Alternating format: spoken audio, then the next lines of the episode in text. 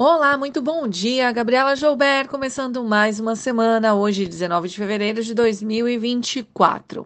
Feriado nos Estados Unidos. E com isso, o mercado local se prepara para a temporada de balanço e a volta das atividades no Congresso Nacional, além das discussões sobre as contas públicas. Ainda precificando o CPI e o PPI acima do esperado na sexta, os mercados internacionais hoje operam no vermelho, apesar da manutenção da narrativa atual de desinflação e expectativa de cortes de juros pelos bancos centrais globais. A China volta do feriado com bons números e aqui o mundo corporativo lamenta o falecimento de Abílio Diniz. Falando um pouquinho de Estados Unidos, apesar de ter fechado no vermelho na sexta-feira, o S&P segue em nível recorde e algumas casas passam a revisar o target do índice para o fim deste ano, com expectativas de lucros acima do esperado para as empresas e com razão, né? Considerando os números da temporada de balanço até o momento, em especial as empresas de tecnologia. No entanto, alguns executivos trazem um discurso mais cético quanto à evolução destes números, tentando acalmar um pouco de euforia em Wall Street. Street. Hoje, os mercados estão fechados por conta do feriado do Dia do Presidente. Indo lá para o outro lado do mundo, falando um pouquinho de Ásia, as bolsas chinesas voltam do feriado e os números de turismo mostram um nível recorde, apesar do menor gasto por pessoa. Nos próximos dias, os mercados atentarão para as estatísticas do governo e demanda local em busca de informações sobre o ritmo da economia para este ano. As bolsas lá fecharam em alta, com os investidores mais otimistas com o início do ano novo.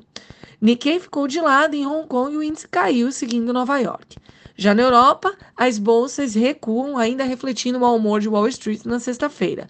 Localmente também, mercado processa fala de dirigentes dos bancos centrais na região sobre a rota dos juros ao longo do ano.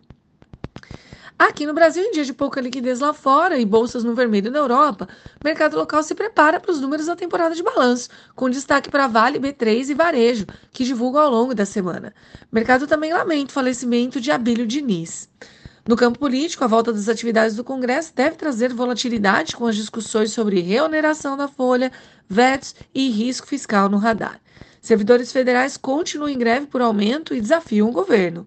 Por fim, o mercado também deve digerir fala de Lula sobre a guerra em Gaza e o Holocausto, que gerou polêmica nos noticiosos internacionais. Na abertura, os mercados norte-americanos não operam hoje, não abrem, mas o índice DXY está de lado.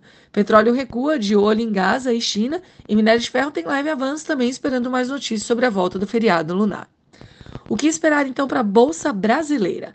Com Nova York fechada e pouca liquidez, o mercado local fica à mercê das notícias por aqui, com o político provavelmente ganhando a cena.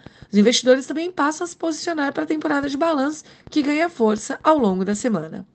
Bom, pessoal, este foi o Bom Dia Inter de hoje. Tenham todos uma excelente segunda-feira, uma ótima semana e até amanhã.